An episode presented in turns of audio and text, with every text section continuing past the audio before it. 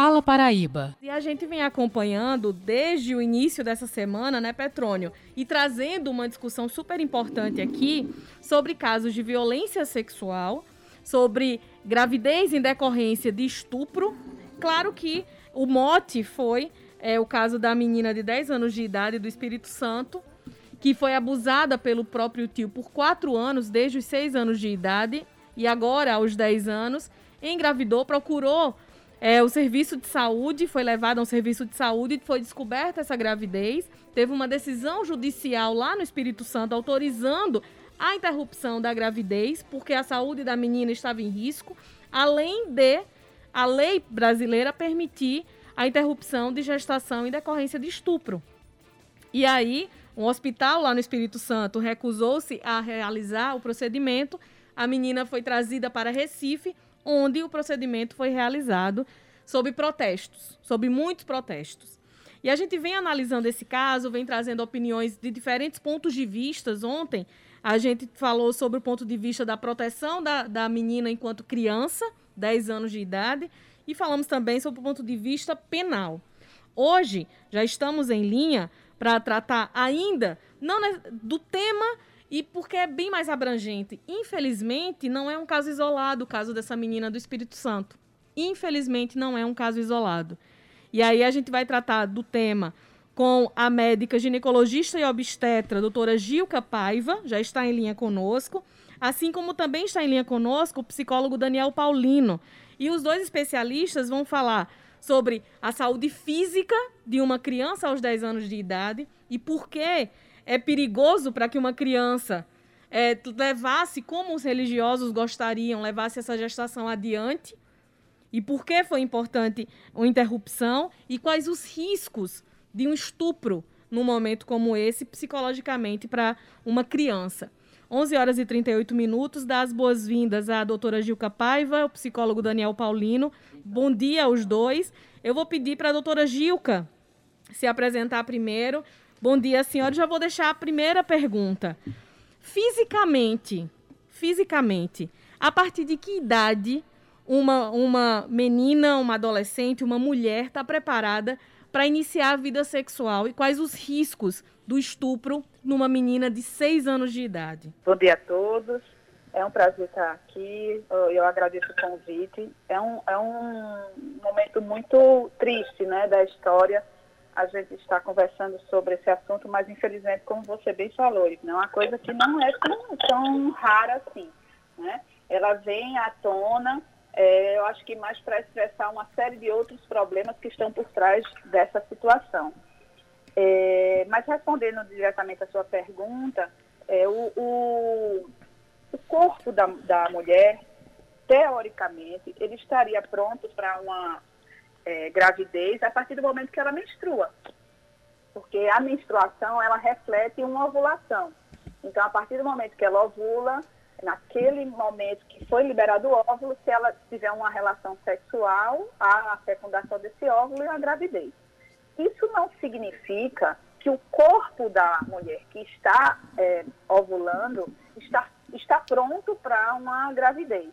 E como somos seres racionais, o psicólogo vai falar mais apropriadamente, é, pode, o corpo pode até estar pronto, mas a mente não. E, e, a gravidez não é só o fato da gestação, ela vem.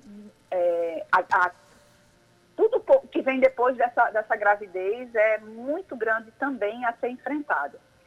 É, uma menina de 10 anos, o seu corpo está começando a, a se preparar para é, ser mãe. Né? Então, o útero é pequeno, os ligamentos que sustentam esse útero, que vai crescer do tamanho de uma criança, ele também ainda é pequeno e curto.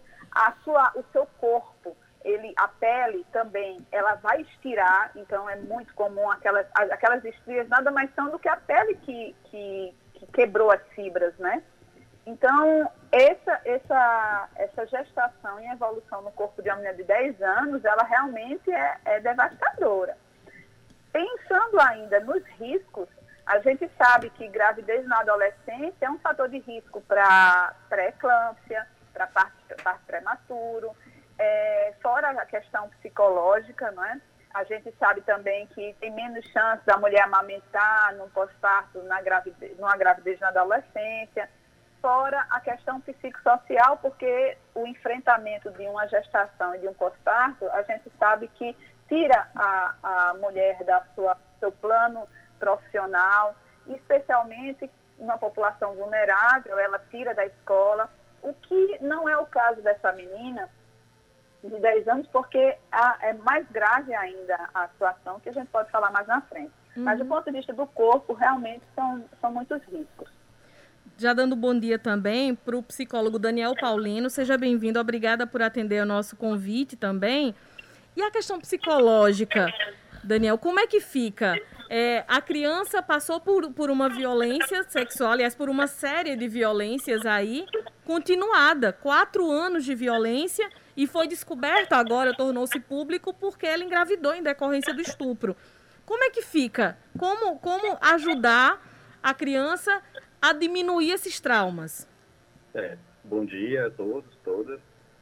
É uma questão muito delicada, né? É, a gente viu a, a, proporção que tomou esse caso na mídia, né?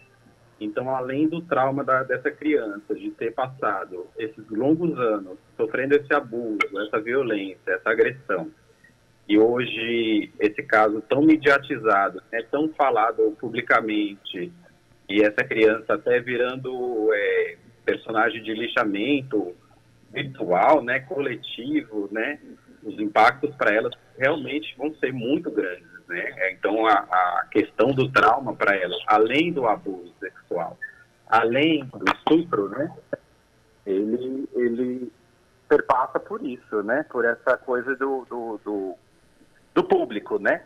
Então, é, vai desenvolver um trauma nela, né? no sentido não só da agressão física, mas psicologicamente, como é que ela vai ver as relações futuras, né? É muito comum em pessoas que são abusadas na infância de ter dificuldade depois de se relacionar com pessoas, a dificuldade com a própria sexualidade, né, de ter uma, uma sexualidade satisfatória, né, para a mulher já não é tão simples a vivência sexual devido às repressões que já existem ao longo do, dos séculos, né, historicamente imposta pelo machismo, né, e para uma criança que foi abusada, né, como é que fica isso? Ainda mais para uma pessoa que era de dentro de casa, então fica afetada também as relações de confiança com outras pessoas, né? Como, como confiar em outras pessoas. Outra coisa que costuma muito acontecer é dessas crianças se tornarem muito alertas, né? Elas são muito inquietas, impacientes, né? Porque pode ser que a qualquer momento elas podem ser atacadas, né? E como aconteceu com essa menina, né? E ainda há indícios de que outras pessoas da família também cometeram o, a violência com ela, né? É, então, você tem 10 anos de idade, você está numa idade que, tudo bem, já menstruou e tal, mas você ainda não é uma mulher, né? E também você não é uma adolescente, porque ainda não chegou na idade e você é apenas uma criança, você, tá, você quer brincar, você quer viver. De repente, isso é tirado da sua vida, né? Muitas coisas são tiradas da vida e se estabelece o trauma. E aí, como tratar desse trauma, né? Essa menina realmente vai precisar de muito suporte, né? Suporte profissional, né? É, com psicoterapia e também um suporte familiar, né? Essa família precisa dar bastante suporte para essa criança, para ela poder, com o profissional e com a vida, né? Elaborar tudo isso que ela passou e, e transformar a vida para que, seja uma adulta, uma adolescente adulta saudável, né, que até então, diante de tudo isso, é muito difícil, não só com o abuso, como eu falei, mas com essa mediatização, né? Quando ela voltar lá para a cidade dela, como é que vai ficar isso, né? É, e além disso é um problema que perpassa pelos problemas sociais do Brasil, né? Provavelmente essa é uma criança pobre, né, com muitas dificuldades, a mãe não sei se pode ficar tão junto, ou tem alguém ali para dar esse suporte, né? Não sei como a mãe aprendeu a dar suporte para a filha na vida, né? E como ela vai passar isso para a menina. Então são muitas questões a ser avaliadas.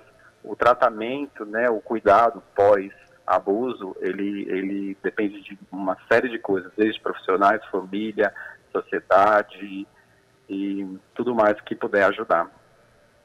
E é isso. É, dar bom dia à doutora Gilca Paiva, ao doutor Daniel Paulino. E eu queria me reportar ao doutor Daniel Paulino. É, se o senhor fosse consultado, doutor Daniel, é, a quem o senhor recomendaria a guarda da criança, já que é, há muitos indícios de que outros membros da família é, também abusaram da criança? É, há indícios de que há, havia omissão total dos pais em relação à criança.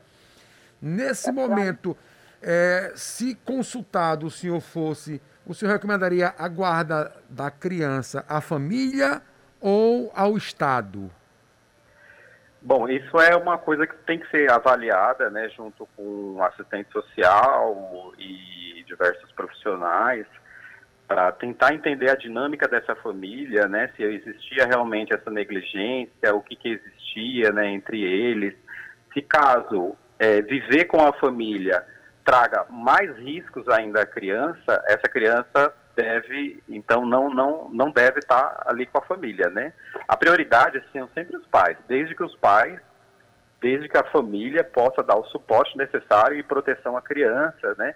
Um lar onde ela se sinta protegida, uma escola para estudar, toda a assistência necessária à criança, que é o que ela deve ter hoje, por lei, por ética e por tudo. Mas se a família não tem essa condição de dar nada disso, né, e ao contrário ainda oferece um ambiente agressor, violento e que só causa medo na criança e trauma, né, ela não deve mais ficar com essa família. Em relação a, a uma rede de apoio, a gente sempre fala muito, vou direcionar essa pergunta inicialmente para a doutora Gilca, a gente sempre fala muito em quando, a partir de que momento a criança percebe que pode estar em risco que pode estar sendo abusada. E quando a gente fala no senso comum sobre educação sexual, explicar para a criança a limitação e o que é permissão e tudo isso, acaba soando para muitas pessoas muito como se fosse uma hipersexualização da criança. Como é que a senhora, enquanto médica, enquanto ginecologista, como é que a senhora trabalha nesse sentido? É saudável explicar para a criança a partir de que idade a questão de permissão, a questão de, de explicar é, como se comportar, mesmo sendo uma pessoa próxima, porque infelizmente, nos casos de estupro de criança e adolescente, sempre é, geralmente é alguém que tem contato com a família, que tem um, uma abertura. Nem sempre o estuprador é um, uma pessoa na rua que acaba, enfim, atacando a pessoa no ambiente público. Geralmente é alguém próximo. Como lidar com isso? Como tentar prevenir que isso aconteça e passar segurança para a criança se alguém tentar chegar perto, a criança chegue e conte para o pai, para a mãe, para a avó, para o avô. Como então, fazer isso? Ivna, é muito importante que essa criança ela tenha essa, esse apoio familiar, não é? Então, a mãe, o pai, é, ou quem, quem for o cuidador dessa criança, precisa gozar de confiança dessa criança para que ela, ela perceba que é, todo o suporte é dado, principalmente quando nessa fase inicial, né? Da, da, da criança, é que todo suporte é, é dado por essa pessoa cuidadora e que ela entenda e ela não permita que outras pessoas que não são desse grupo familiar de confiança é, é, invadam a privacidade, a intimidade dela. E a educação sexual é uma coisa muito importante. Essa, essa falsa ideia de que não vou falar sobre isso para não estimular é uma ilusão muito grande, né? Então, nós estivemos, é, como médica, eu, eu, eu iniciei minhas pesquisas para o doutorado exatamente nessa questão da educação sexual e da prevenção de gravidez na adolescência. E, e a, a, conclusão é que informação é tudo.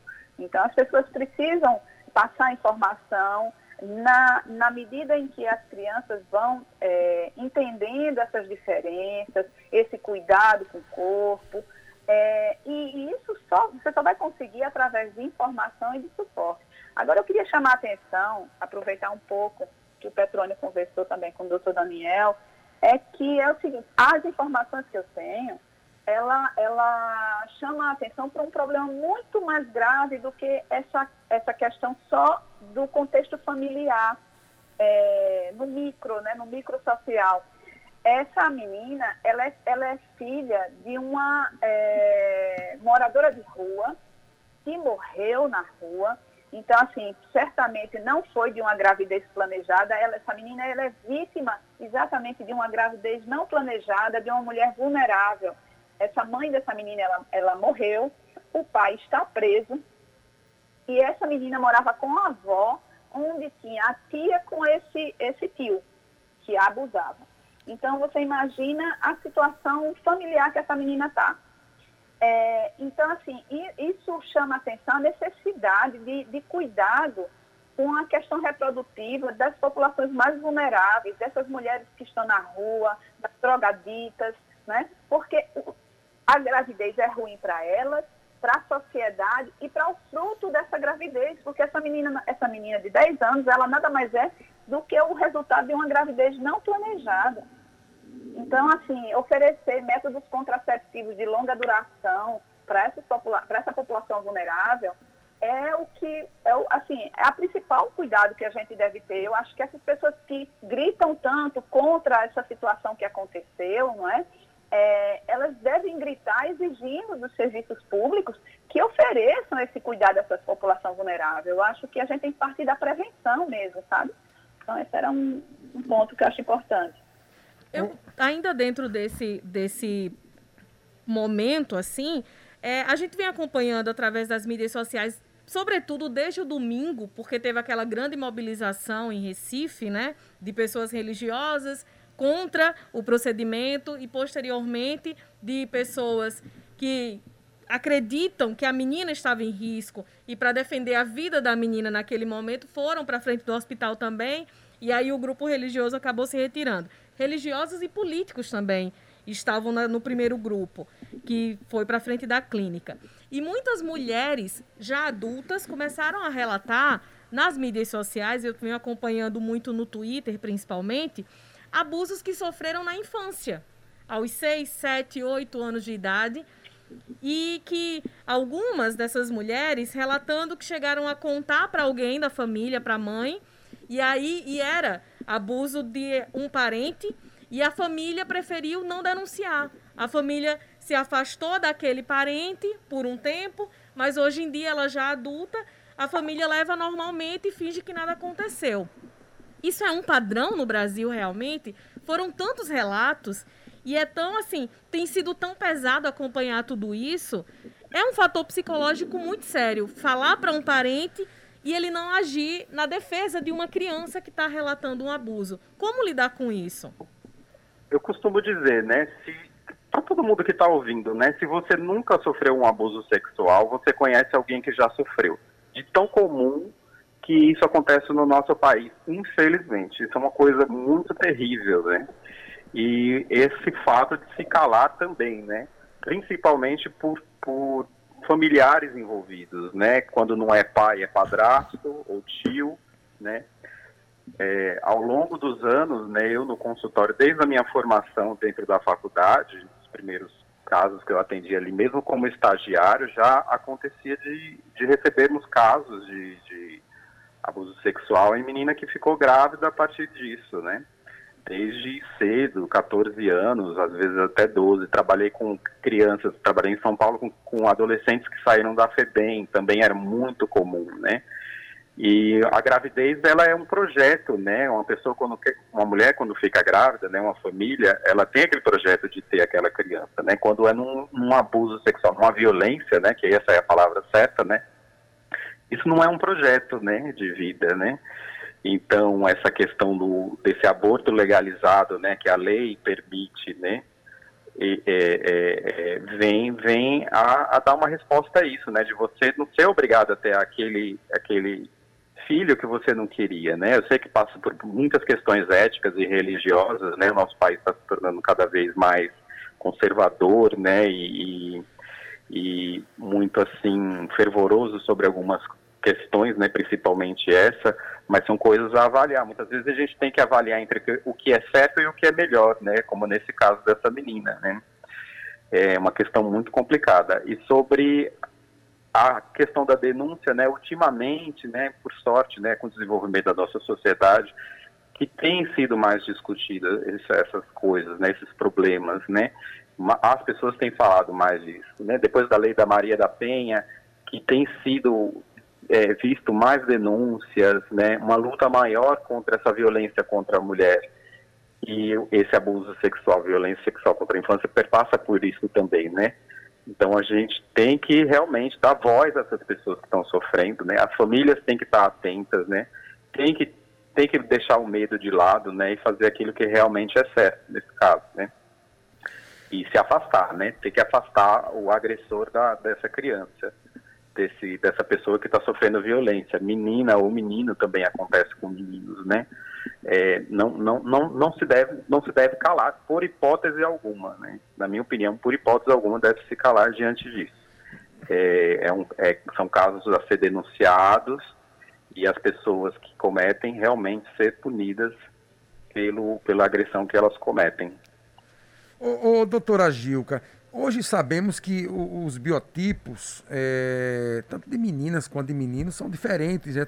As meninas hoje estão maiores, geralmente nos casos, os meninos também estão um pouquinho maiores, a mente mais desenvolvida. Mas, assim, é, a senhora falou que, que a criança morava com, a, com o tio, morava com a avó.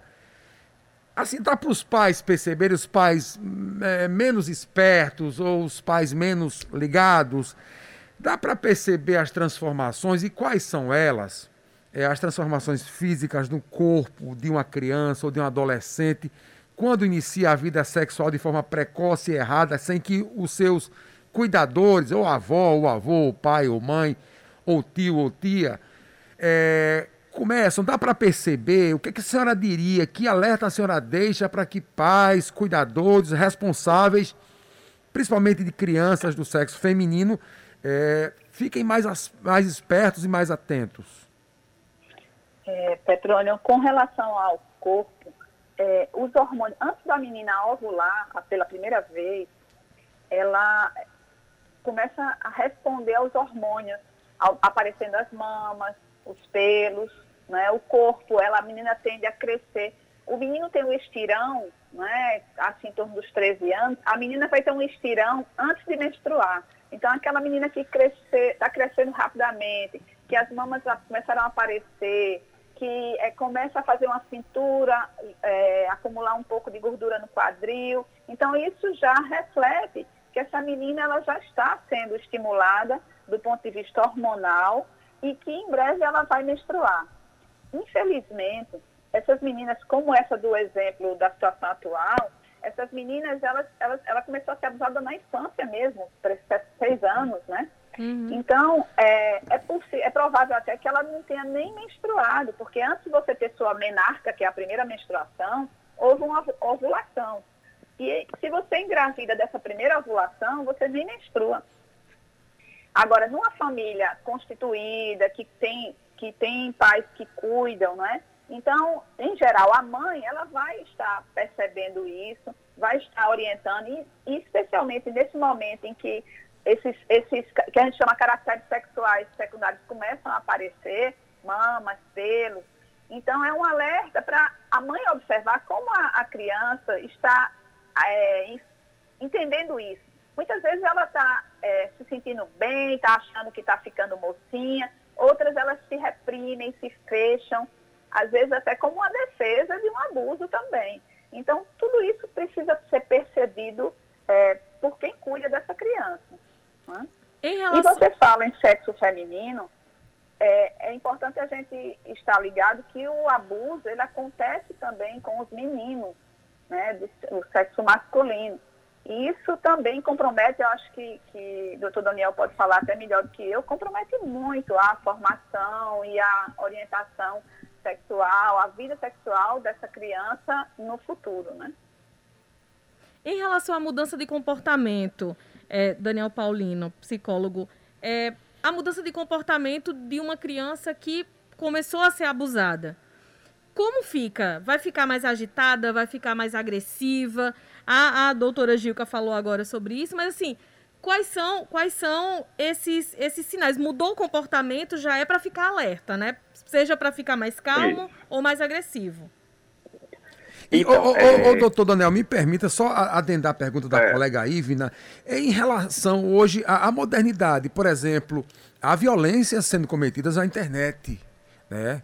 uhum. é, filhos, nossos filhos, nossas filhas, é, estão aí no, de frente do computador boa parte do tempo, principalmente nessa época de pandemia, ou num tablet, é, ou, ou num celular.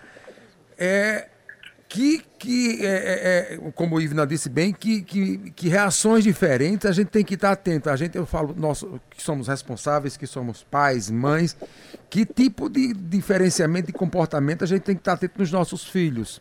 É porque eles estão expostos à internet, que, que vez ou outra cometem violências brutais contra crianças e adolescentes. Certo. É, primeiramente, né, é, muitas vezes a criança sofre a violência, né, ela não demonstra sintomas externos, né, ela não, não demonstra nada, muitas vezes, né. Não quer dizer que não haja um sofrimento interno. É, algumas vezes é difícil perceber latentemente, né, por isso que, então, às vezes demora muito tempo o abusador cometendo o seu crime mas às vezes pode aparecer marcas, né? E principalmente medo, né? A criança fica com muito medo, medo de uma determinada pessoa que provavelmente é o agressor, e isso tem que estar bastante atento. Marcas físicas, né? Se for uma criança pequena que ainda a mãe dá banho, né? Perceber se existe alguma coisa ali e ficar sempre atento quando adultos, principalmente, né? É, ou pessoas mais velhas que essa criança costumam estar sozinhos com ela, né? Para tentar entender se existe alguma coisa, se essa criança tem algum relato, alguma queixa, e tentar sempre ouvir entre, entre linhas, né, para saber se existe alguma coisa. O problema da internet é gravíssimo, né? Muitas vezes os pais é, largam o celular, por exemplo, na mão da criança e deixam ali pronto, né? E, e as crianças acabam sendo educadas pela internet agora, né? Uh, e muitas vezes sem supervisão. Então cria lá um perfil numa rede social, né? E dali vai para várias outras, né? Crianças e adolescentes conhecem isso muito melhor do que nós adultos. E muitas vezes acabam vítimas de perfis falsos, né, de pessoas que são adultas e que e que acabam abusando, né? Ou mesmo às vezes até tios, né? Eu conheço relato de um um tio de uma cidade distante que começou a conversar com a sobrinha, a sobrinha já de 13 anos e pedindo para ela mandar fotos, né? Só que a, a, a, sobrinha, na sua inocência, não tem essa noção, né, como o adulto tem, de, de que pode existir uma malícia ali. Então, a criança é uma vítima muito fácil para o abuso do, do adulto, né? Então, o que a gente tem que ter mesmo é uma educação melhor para as crianças, né, para os meninos principalmente, né, e para as meninas, de aprender a respeitar o limite do outro, né? O, o sexo ele só, só é permitido quando os dois querem, né? E, e, e quando os dois estão afim, né? E quando a gente fala de criança, isso não existe, né? Não é uma possibilidade. Criança não, não não está preparada para isso e nem é o mundo dela, né? Criança tem que se educar, brincar e viver e curtir a melhor fase da vida dela, que é a infância. Quando a gente fala sobre como a criança, o contato dessa criança com o seu responsável, muitas vezes a criança tem medo, num caso como esse, e que pode vir por ameaça também do agressor, tem medo de falar para o pai, para a mãe, para o responsável e levar uma bronca do responsável. A gente vive numa sociedade que culpa sempre a vítima. Essa menina também foi culpabilizada pela, pela agressão que sofreu sendo criança. Mulheres, quando são estupradas, são sempre culpabilizadas antes mesmo do agressor, do estuprador, ser responsabilizado, de todo mundo já vai perguntar o que ela vestia, onde ela estava, se ela bebeu, se ela não bebeu, quem, é, como, que relação que ela tinha com a pessoa, se ela não provocou o estupro. Infelizmente, estamos vivendo nessa sociedade e a internet acaba dando mais espaço para as pessoas mostrarem esse tipo de, de posicionamento. Se a criação da, da, da menina ou do menino for muito rígida, como é que a criança vai ter abertura para os pais? Como os pais podem agir para garantir que o seu filho vai confiar nele e nela no momento que for vítima de um caso como esse? É, primeiro existe um, um quando, quando, existe a violência sexual, né, existe um termo, né, já definido como síndrome do segredo, né? Existe um pacto invisível que o, aquele que sofre agressão ele não conta, né? Ele tem medo. Ele tem medo justamente dessa retaliação, né? Se sente culpado, acha que é ela mesma que provoca, né? isso acontece, cria-se essa fantasia na cabeça, ah, a culpa é minha, eu que, que permito, enfim, diversas fantasias surgem na cabeça da criança, né? Que não é real, né? Porque quem, quem comete a agressão é a outra pessoa e porque tem uns, a, a sua própria doença, né? E, e, e, esse silêncio ele fica na família. E mesmo uma família rígida, e aí já é uma questão familiar, né? Essa, essa família ela precisa estar atenta aos seus filhos sempre, né? Mesmo sendo uma família rígida e controladora, é, um pai, uma mãe, um irmão, um tio ou qualquer outra pessoa da família pode estar atento a isso e isso deve ser uma das coisas que a família tem que estar atenta, né? Principalmente se a criança está sozinha, se é cuidada por uma outra pessoa ou se mostra esses indícios de medo, de muito silêncio, de querer estar sozinha ou de agressividade, né? Ou de rejeição a alguma certa pessoa, né? Sintomas comuns de pessoas que sofrem abuso. Então essa família, mesmo sendo rígida, ela tem que estar atenta, né? Essa família tem que se trabalhar nesse sentido. Doutora Gilca, a gente fala agora, estamos, nosso tempo infelizmente está tá chegando ao final, fazer mais uma pergunta e direcionar para a senhora. O aborto realizado de forma legal, como foi realizado em Recife pelo doutor Olímpio Moraes Filho, que vem fazendo declarações muito sérias em relação a, ao número de abortos que é realizado no Brasil de forma ilegal. E aí ele sempre fala de uma diferença socioeconômica muito grande que quem tem dinheiro consegue abortar com segurança e mulheres pobres, quando vão abortar de forma ilegal, correm risco, enfim, de morrer e muitas morrem no Brasil. Tem, tem alguma, na, na sociedade médica, a gente vem acompanhando politicamente tudo isso, a reivindicação da descriminalização do aborto, que garantiria um apoio maior a essas mulheres, um, um apoio inclusive psicológico às mulheres. É, como, como que está o entendimento sobre isso na comunidade médica nos últimos anos?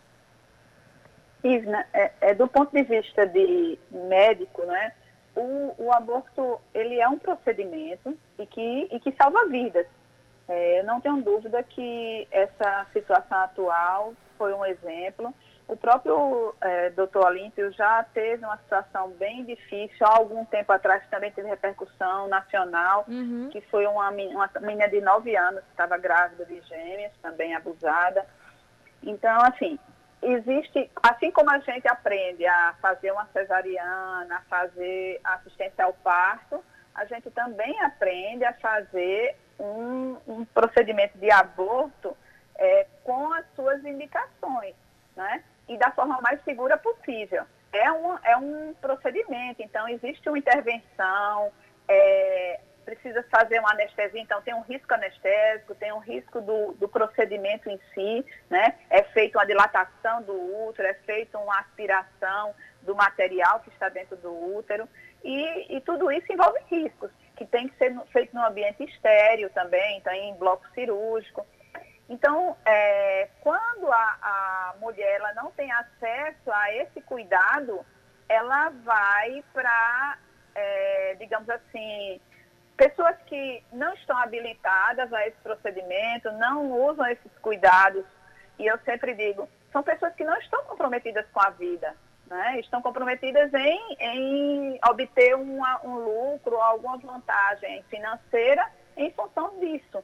Então, vão usar o que for mais fácil e com isso a gente tem realmente, a gente recebe nos hospitais mulheres com sequelas desse tipo de, de intervenção e quando a gente consegue é, recebê-las com vida, né? Então, eu acho que diminuiu muito é, as, as manobras mais intempestivas. Eu lembro que quando eu era, tinha mais de 20 anos de formado, eu lembro que quando eu era estudante, a gente atendeu uma paciente que tinha um cabo de guarda-chuva enfiado no seu útero, que era uma tentativa de um aborto. Né? Então, para você ter uma ideia como as coisas são graves nesse aborto uhum. clandestino. Queremos agradecer muitíssimo. O assunto renderia até uma da tarde. O nosso tempo é limitado, mas trouxe uma, uma, uma reflexão muito importante para nós e também para os nossos ouvintes. Vamos seguir tratando desse tema. Muitíssimo obrigada à doutora Gilca Paiva por ter atendido o nosso convite, ao psicólogo Daniel Paulino. Muito obrigada Obrigado. aos dois e boa tarde. Obrigada a Boa vocês. tarde, igualmente. deixar aqui com vocês. Obrigada. Boa tarde. Você está ouvindo Fala Paraíba.